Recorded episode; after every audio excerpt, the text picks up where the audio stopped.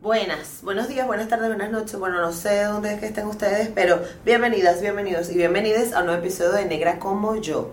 Hoy vamos a hablar de qué es lo que es con el malandreo. Así se llama este episodio. Démosle la bienvenida a la diversidad. Escuchemos las voces de los afrolatinos por el mundo y soltemos esas conductas nocivas que nos limitan como sociedad. Soy Gisette Rosas y esto es Negra como yo, el podcast. Buenas, ¿cómo está? ¿Cómo está mi gente por aquí? ¿Cómo está la cosa? Buenas. Este, ya yo entré que sin personaje. No mentira, pero gracias de verdad por estar en un episodio más. Bienvenidos, bienvenidas y bienvenides. Y como les decía, antes de la intro, este episodio va a hablar sobre qué es lo que es con el malandreo, qué es esto del malandreo, porque ahora está como de moda o porque estamos viendo ahora todo el mundo si quiero se calle y todo el mundo me parece, ahora yo ahora todo el mundo se montó en mototaxi en Caracas, ahora todo el mundo sí sabe lo que es este Cate, Propatri, Petare, ahora sí, ahora sí lo estamos tomando en cuenta. Y este, bueno, básicamente este episodio va a ser pues yo conmigo sola, pero eh, lo que quiero hablar es precisamente de una reflexión sobre este tema, ¿no? Em,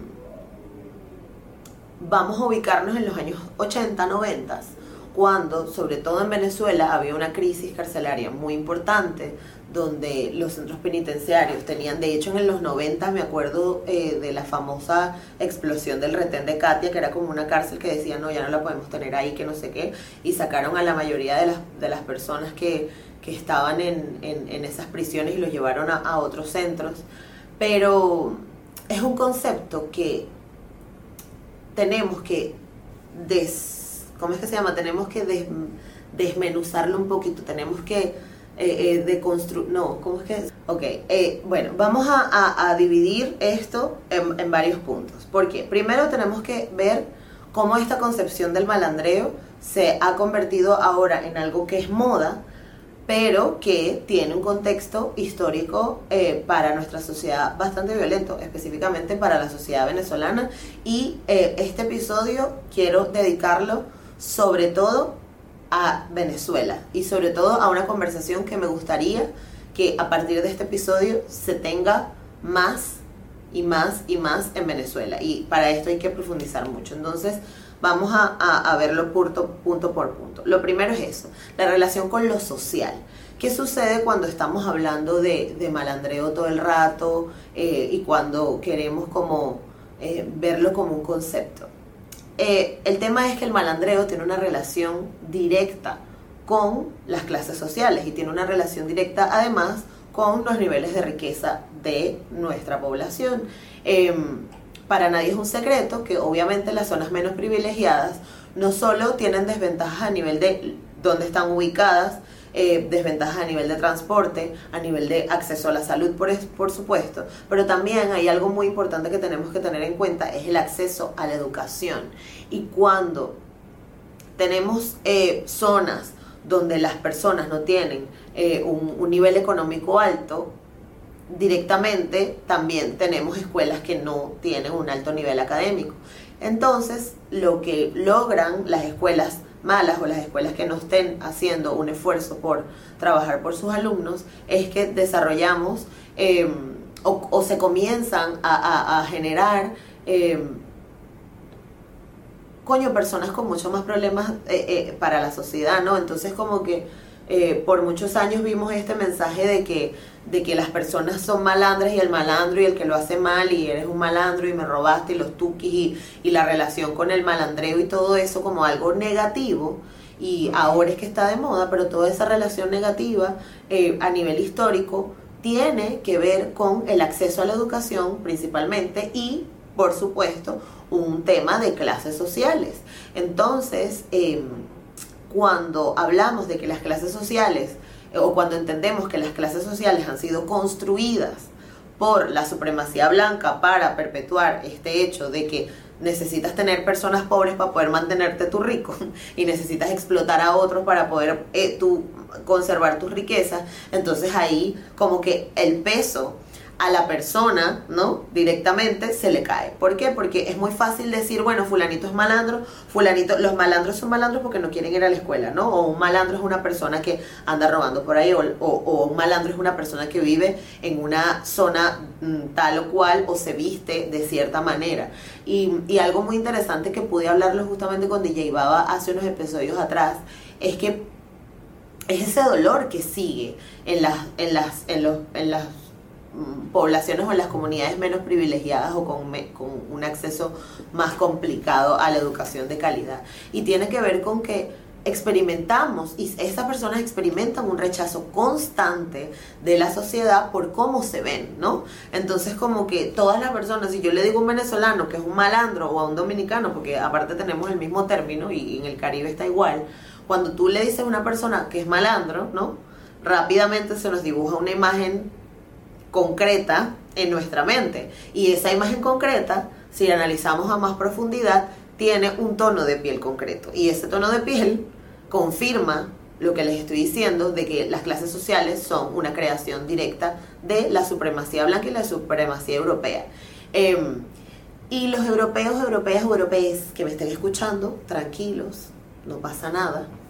Eh, no hay ningún problema en que históricamente Europa haya expoliado el resto de los continentes, no pasa nada, pero es hora de que reconozcamos eso y de que ese sistema supremacista se instauró en nuestro consciente colectivo a través del imperio español para los latinoamericanos y automáticamente y gracias a, la acción del colorismo y el mm, mestizaje entre comillas, y entre un montón de cosas que, que, hicieron que estas clases sociales se perpetuaran, pues lo que ha hecho es que año tras año esta pobreza y estas personas con escasos recursos sigan existiendo, ¿no?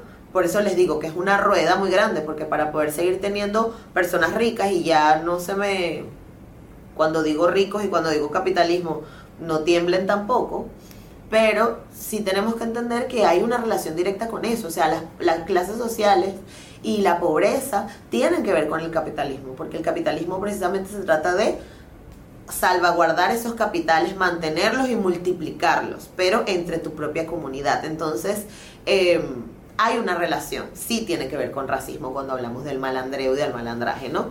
Pero es muy bonito, o sea, el, el, lado positivo de todo es que es bonito porque hay personas entendiendo nuevamente y dándole un significado nuevo a esto. Estamos viendo, por ejemplo, cómo DJ Baba ahora está girando por toda Europa, siendo reconocido como el creador de un género y todo súper bien, pero en su momento fue muy rechazado. Y lo estamos viendo con, con malandrofotos también, que ahora sí lo están validando, ahora los diseñadores gráficos y ahora la moda está girando en torno a eso, ¿no? A, bueno, ahora tenemos los lentes plateados y tenemos los pantalones anchos y nos vestimos de cierta manera, porque además estamos copiando la moda que, que lo que estaba de moda en los 90s, 2000. Pero sí es importante que también hay generaciones que se criaron y se desarrollaron con esas violencias y esas discriminaciones. Y esas personas que corresponden o que responden a la descripción de malandro o malandra, eh, son personas que además de la conexión con la clase social, también pues han experimentado un montón de faltas de oportunidades, que ahí es donde quería ir, ¿no?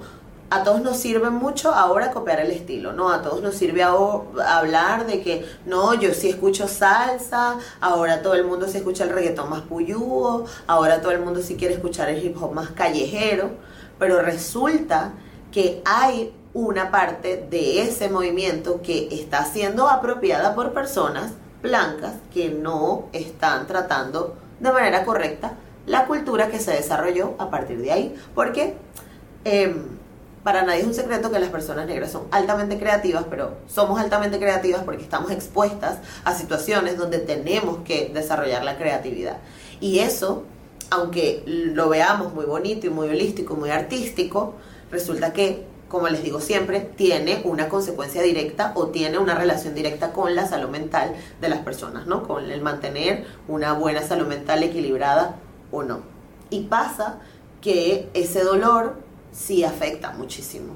Y el ser rechazado constantemente por una sociedad que no quiere que estés aquí, que no quiere que tengas oportunidades, pero tu música si la queremos bailar, tu arte si la queremos utilizar, queremos copiar tus códigos, queremos tener eh, tu estilo, queremos tener tu flow, pero no te queremos tener a ti. Y lastimosamente, para tener el flow tienes que tenernos a nosotros, o sea, para que las cosas, eh, para que puedas tener ideas más interesantes a nivel de diversidad cultural en tu empresa, tienes que tener personas diversas trabajando en tu empresa. No es que vas a contratar un consultor y ese consultor te va a decir, ay, bueno, no importa, si celebra el Black Month, celebra el, el, vamos a celebrar el Día de la Hispanidad y bueno, vamos a traer aquí un cóctel hawaiano para que toda la gente conozca los cócteles en Hawái. No. La cuestión tiene que ser, más allá del aprovechamiento, tienes que ser una apertura de oportunidades. Y siempre comento aquí de que los cambios y cuando queremos hacer altruismo tiene que haber una respuesta tangible, tiene que haber una consecuencia tangible para esas comunidades. Entonces, eh, pensemos bien de verdad cuáles, o sea, la, única forma de identificar si eres malandro o no, o estás pretendiendo o estás apropiándote de una cultura, em, piensa cómo es tu situación de privilegio, porque algo que te va a sacar del malandraje precisamente es haber estudiado en un colegio católico, en un colegio de pago, en un colegio pijo eso te da una relación distinta con el malandraje. Eso te da el acceso a oportunidades distintas, porque te relacionaste o porque tus compañeros de... Así hayas tenido o no dinero, así seas una persona negra, blanca o del color que quieras, em, el tener acceso a un espacio educativo donde tus compañeros y donde recibes una educación de donde tus compañeros son privilegiados y donde recibes una educación de alta calidad significa de que hay un privilegio importante y eso tenemos que reconocerlo, ¿no? De hecho, cuando estuve en la entrevista con Baba también se lo dije, le dije como que, eh, qué loco, porque yo era de las primeras que decía, ay, por favor, la changa tuki, qué horrible, no me gusta. Y hace tres días estaba dándome hasta abajo bailando, bailando changa en Madrid. Pero más allá de eso, eh, eh, la cuestión es que lo reconocemos y empezamos a darle el valor que corresponde. No es reconocer y decir, wow, baba, eres el mejor y sales de tu, sales por la puerta de tu casa igual puteando al, al, marroquí de la esquina o al pakistaní o burlándote de las personas asiáticas, ¿sabes? O sea, es, un análisis mucho más profundo. Tiene que ver con que ya va, vamos a respirar. ¿Cómo, ¿Cómo primero los privilegios que tengo influyen en mi personalidad, influyen en cómo trato a los demás y influyen, además influyen en, mi relación y en a quién le estoy dando las oportunidades?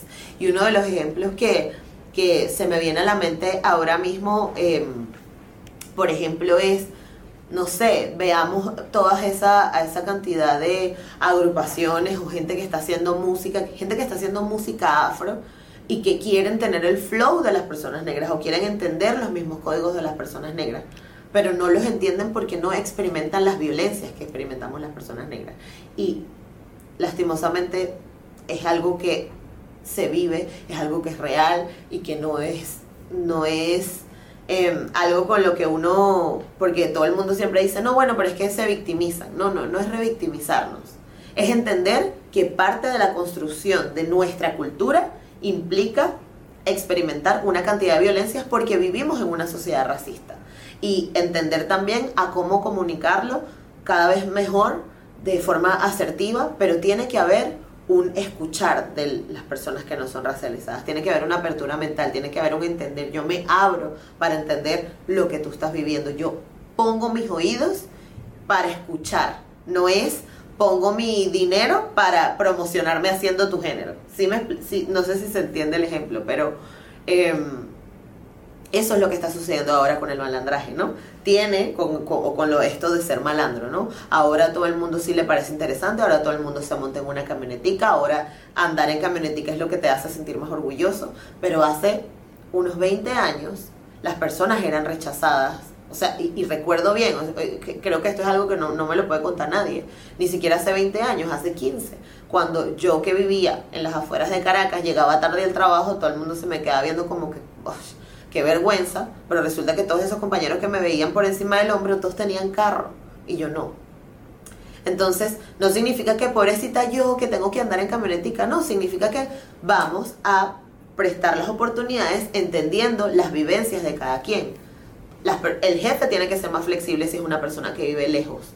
Porque esa persona vive lejos porque no se puede pagar un apartamento más cerca. Y además, no solo eso, sino que la estructura de la, precisamente del racismo y de las clases sociales y de la pobreza es que no solo eres pobre tú, sino que tu entorno también es pobre. Y cuando una persona logra tener un trabajo de alto nivel donde te pagan un super sueldo, si de 10 miembros de esa familia uno es el que está ganando bien, esa persona tiene que ayudar a los otros 9. Es diferente cuando de las 10 personas Tú eres el, tienes un primo médico, otro primo arquitecto, una prima que es enfermera, la otra es administradora, el otro es abogado y el otro es contador. Tú no vas a tener que probablemente, a lo mejor sí le tienes que echar una mano en alguno que otro momento, pero es menos probable de que lo tengas que hacer. Y de eso se trata, analizar nuestros privilegios. Entonces, eh, otra pregunta que quiero que se lleven es eso. La primera ya se las dije, ¿no? ¿Dónde estudiaste? ¿Cómo era tu colegio? ¿Con quiénes te relacionabas? ¿Cómo saliste? Y eso tanto para entender tus condiciones de privilegio como para entender la sociedad y con quiénes te relacionas. ¿Quién, ¿Qué conversaciones tenían en ese colegio? ¿Qué cosas te enseñaron en ese colegio? ¿Tenías para pagar el uniforme no tenías para pagar el uniforme? ¿Tenías para pagar el desayuno no tenías para pagar el desayuno? Piensa en esas experiencias, en tu experiencia de colegio, de tu experiencia educativa. Es más, el hecho ya de asistir a un colegio es un privilegio súper grande, porque hay muchas personas que no pueden tener acceso a la educación, porque viven muy alejados de la escuela más cercana, porque no tienen ni siquiera para pagarse el desayuno, para pagar el pasaje para ir para la escuela, o para pagarse eh, eh, el uniforme y los escolares, que también es una pasta, ¿no? Eh, entonces ya eso, pues, te afecta directamente a cómo te vas a desarrollar a nivel educativo. Y otro punto que tenemos que tener en cuenta es dónde vivías. ¿Dónde vivías? ¿Vivías en un edificio? ¿Tenías más de un baño en tu casa? ¿Tu casa tenía suelo? ¿El techo de tu casa estaba, estaba como bien puesto o no estaba tan bien puesto? Todas esas cosas también hacen que tú puedas identificarte con ciertos códigos y puedas relacionarte de, de, forma diferente. Porque si pasa mucho, por ejemplo, que, no sé, yo me he encontrado casos de, de personas que, y ahora con este fenómeno de que los venezolanos migramos, obviamente te encuentras en reuniones donde hay personas de Venezuela de todas partes, no solo eso. Y siempre recordaré un amigo que me dijo, bueno, es que la gente que es de Caracas siempre habla como que todo el mundo conoce Caracas, ¿no? Y eso es una forma de, de, segregar a la otra persona en ese espacio, ¿no? Porque tú estás asumiendo que todo el mundo debería de, ser, de vivir en Caracas. Eso es supremacía que está instaurada en nuestros cerebritos. Mientras esto lo digo mientras me toco la frente. Pero, eh, y sí, parte de reconocer esas cosas y parte de construirnos tiene que ver con, con que nos hace mejor personas cuando lo entendemos, porque ya llegas a un espacio sabiendo que puedes encontrarte personas de distintos lugares. ¿entiendes? O no sé, hay gente que habla muy a la ligera como que, no, bueno, el carro de mi mamá y el carro de mi papá. Bueno, ya tener dos, ya tener carro es bastante, imagínate tener dos, ¿no? Eso es una posición de privilegio. Y, e insisto, no está mal, bueno, e insisto, no está mal, pero te posiciona en otro lugar y te da la forma, te, da una forma distinta de ver el mundo. Literalmente vives en una burbuja que a veces a muchas personas no los deja, no los deja ver que hay más allá. ¿Y qué pasa? Que cuando eres una persona que tienes un acceso a privilegios, tienes una posición de poder, eres directivo o directiva de una empresa, ¿verdad? Y no entiendes que hay una diversidad allá afuera, probablemente le estás quitando oportunidades a personas por tus propios prejuicios, porque puede que tengas prejuicios o, o pienses que una persona por cómo se ve va a actuar de cierta o tal forma. Y eso, insisto, es lo que se pensaba o se, o se sí, o aún se piensa de lo que es ser malandro, ¿no? un malandro mal, ¿no? Te va a hacer mal, te va a joder, te va a robar, viene para cagarla contigo, ¿no? O, ay, no, es que ese muchacho tenía una pinta de malandro y no lo dejes entrar a mi casa, ¿no? Y a lo mejor el carajo es un jardinero de puta madre, pero tú no le estás dando la oportunidad porque se ve como un malandro, ¿no? Entonces, eh, es una invitación por un lado a las personas que quieren utilizar los códigos del malandraje como si lo conocen de toda la vida y realmente migraste y como migraste y ahora está la salsa de moda, entonces tú ahora sí vas a ir a los concierticos de salsa que te estén haciendo en tu ciudad. Felicidades, pero eso no te hace pertenecer o ser malandro. eso te hace simplemente estar apropiándote de una cultura. Y pues... Mm, eso no te hace mala persona, pero sí te estás apropiando, ¿sí me explico? Porque también es como que hay como que gente que se pica y ya esto ya fuera de guion, pero como que hay gente que se pica burda cuando tú le dices como que, ay, bueno, pero tú eres cifrino, ¿no? Pero es que ser cifrino es justamente el contraste directo del, de los ser malandro. Y las personas cifrinas realmente viven alienadas y segregadas en sus propias burbujas. Y resulta que, oh, qué gran coincidencia, las personas cifrinas siempre suelen ser más blancas. Cuando tú piensas en una fresa, o en una cifrina, o en una pija, como le dicen en España, o en una, este, o en una cheto, como se le dice en Argentina, eh, está directamente relacionado con el color de piel. Si tú cierras los ojos y te dicen cifrina, vas a pensar en una mujer rubia con una carterita de Louis Vuitton y hablando así mandibuleado, porque además hablan mandibuleado en todas partes. O sea, en Colombia, en, en México las fresas hablan, no sé, güey. O sea, todo el mundo habla, hay, como un tono cifrino. en la Igual aquí en España también pasa, como... Por supuesto. Y, pero como pero tío, o sea, es que no sé. A mí me encantaría ir, ¿vale? Pero es que no me apetece. Carmen nos acaba de aquí un impro de cifrina española. Pero tal cual, es como un tono genérico que hay de, de... E igual también, al otro lado es igual, ¿no? Una gente que es más de calle, que viene de una zona más popular, también tiene otro flow, ¿no? Y otra forma de ver el mundo. La cuestión es que los espacios de poder están dominados por personas cifrinas y los espacios de pobreza están, eh, bueno, las personas pobres han sido obligadas a permanecer ahí. Porque el hecho de que tú tengas, por ejemplo, a la señora que limpia tu casa y tú vives en una zona super top, pero esa persona vive en al otro lado de la ciudad, ¿no? Eso hace que esa persona esté segregada, esté obligada a estar ahí. ¿Por qué? Porque no tiene más no, no, probablemente no le dan créditos para comprar una mejor casa, probablemente no tiene para pagar tampoco eh, eh, el estilo de vida que implica vivir en esa zona y además probablemente no se quiere ir de su barrio porque está su familia. Vale, otro punto que me quería que, que, que quería que entendiéramos también es que a veces pasa que nos em, como que nos juzgamos, nos juzgamos mucho individualmente o, a nivel personal cuando cuando nos dicen o cuando nos, cuando nos muestran una actitud o un comportamiento racista.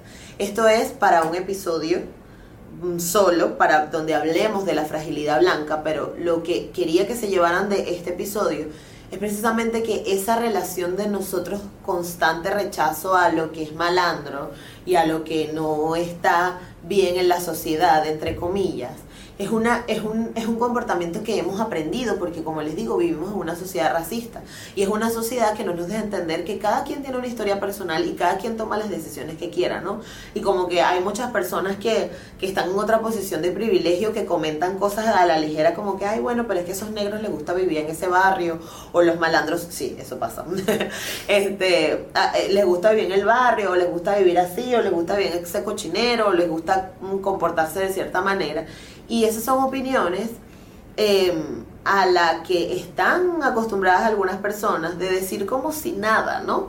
Cuando en realidad dentro de esos espacios, ¿no? Dentro de las comunidades más empobrecidas, hay un, hay un nivel de sentido de comunidad tan importante que yo creo que ninguna organización cifrina de ninguna ciudad fija del mundo lo lograría entender.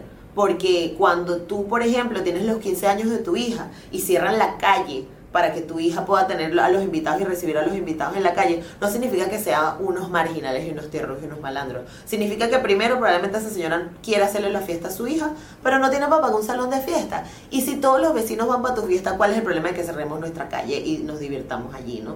¿Cuántas, eh, eh, a nivel cultural, cuántas expresiones culturales no hay que se hacen en la calle y fiestas en la calle, no? Y ese sentido de comunidad que existe en los espacios populares, sobre todo de una ciudad como Caracas, que además tiene este influencia afro y del Caribe tan interesante, em, más bien valorarlo. Y creo que, por ejemplo, hay proyectos como San Agustín, eh, eh, la Fundación San Agustín, que están trabajando eh, por, por recuperar esos espacios y por darle dignidad también a los barrios y a las favelas y a los espacios más empobrecidos. Se trata de eso, de, de, de, de, que entendamos de que viven personas ahí y de que viven personas que probablemente se quieren quedar ahí, ¿no? Que eso es por su decisión propia. Eh, por ejemplo, recuerdo que en 2000 eh, la, la, señora que me rizaba el pelo vive en Petare actualmente y es una mujer que en la que nosotros eh, un día estábamos hablando como que, ay bueno, pero ¿y usted por qué sigue viviendo aquí? Y ella dice, es que aquí vive mi familia, es que aquí vive todo lo que yo conozco y además esta casa la construí yo. ¿Tú sabes lo que es construir una casa prácticamente con tus propias manos, con el sudor de tu frente y el sudor de tu trabajo, y que de repente alguien te diga, ay, pero ¿por qué no te vas? No, porque esta es mi casa. o sea, aquí vivo y aquí crecí y aquí estoy bien. Aunque las condiciones en las que yo estoy viviendo a otras personas, las personas, perdón, aunque en las condiciones en las que, en el caso de, de, de, de mi peluquera, por ejemplo, era que ella simplemente estaba bien ahí, estaba en Caracas, tenía su familia. Igual hay otras personas que no quieren estar ahí para siempre. Yo qué sé, pero como que darles, dar, hay que dar la dignidad y el respeto para que cada quien tome las decisiones que quiera, ¿sabes? El hecho de vivir en cierta urbanización o en, o en desarrollarse ciertos espacios no te hace más o menos persona. Tiene que ver simplemente con las oportunidades a las que has tenido acceso y ya, ¿no? Y como que eh, es muy fácil eh, hablar de la boca para afuera y decir, ay, pero es que mira cómo viven los niños, es que mira cómo viven, ¿no? Y es una cosa que además se escucha muy constantemente y que además eh, se utiliza ahora, ahora se está utilizando como atrezzo, ¿no? Ahora sí es divertido agarrar una marca de ropa y llevarla a que las modelos se tomen fotos en las favelas y con la pared de ladrillos, ¿no? Pero hace algunos años cuando tú le decías a tu amigo, coño, dame la cola, pero ¿dónde vives tú en tal zona? No, yo para allá no me meto, mano, porque me van a robar y me van a joder. Y probablemente así fuera, porque obviamente hay gente con hambre que está buscándose la vida y que si te tocó robarte a ti te robaron, ¿no? No estoy diciendo que ahora salga todo el mundo a robar, que eso ya es algo que además le corresponde a los gobiernos organizar, ¿no? Pero como que tenemos esta relación de pensar de que el barrio eh, eh, eh, es algo que podemos moldear a, no, a como, como nos dé la gana, ¿no? Si hoy me quiero hacer unas fotos aquí, ahora sí soy del más barrio, pero cuando lo quiero rechazar y no te quiero llevar ni darte la cola, pues no, no, me da igual, ¿no? E insisto, en los barrios, en las zonas populares viven personas, personas diferentes, con distintos ingresos económicos además y con distintas historias, ¿no? Em, y, y, de eso se trata, de respetar como la individualidad y la diversidad de cada quien. Em, entonces, bueno, eh, espero que se hayan ido con, no sé, con algunas ideas interesantes en este episodio. Sé que, sé que a veces yo vomito como muchas palabras así a lo loco, pero yo creo que quien realmente esté prestando atención de verdad y quien esté escuchando, desde donde sea que estés escuchando este episodio o de donde sea que lo estés viendo, no sé si lo estás viendo en la sala de tu casa o lo estás escuchando mientras estás trotando o lo estás viendo con la familia. Yo intento mantenerme PG-13 para que los niños puedan ver y no decir tantas groserías y tantas locuras igual se me sale una que otra, porque así soy, pero como que la idea de que, de que este podcast exista es para eso, para que, wow, mm, a ver, ¿qué me acaba de decir esta chama aquí en estos últimos 20 minutos? ¿Qué puedo agarrar? ¿Qué, qué, qué creo que es cierto? ¿Qué creo que no? ¿Qué me parece interesante? ¿Qué quiero averiguar más? Y, y, eso es lo que sucede con este fenómeno del malandreo, ¿no? Que yo me lo encuentro mucho en las redes sociales. Igual quizá es mi, mis algoritmos, ¿no? Pero ahorita ahora a todos nos gusta el dembow, la cultura del malandreo, la cultura del barrio. Ahora sí nos parece increíble a los foques. Ahora sí este, eh, todo el mundo escucha salsa. Y son códigos culturales que están directamente relacionados con que con la barriada, con el malandreo y con las zonas populares y que merece respeto y merecen dignidad y merecen darle el valor y no la apropiación. Eh, nada, muchísimas gracias por estar otro episodio. Recuerda que estamos en todas partes como Negra como yo, que también tenemos un Patreon donde puedes em, colaborar mes a mes para ayudarnos a crecer y para ayudarnos a llevar hasta las, hasta las nubes este podcast. Eh, y gracias de verdad a todos los que sintonizan cada semana. Además, me encanta que dejen comentarios, siempre me encanta como chismear ahí los comentarios que, que dejan. Em, y me encanta también que han crecido un montón los, los escuchas. Y gracias a todos quienes, quienes llegaron nuevos, quienes están conociendo el podcast por primera vez, que sea, muchas gracias por estar aquí. Me llevo mucho amor y nos vemos en el próximo episodio. Nos escuchamos en el próximo episodio también. Chao.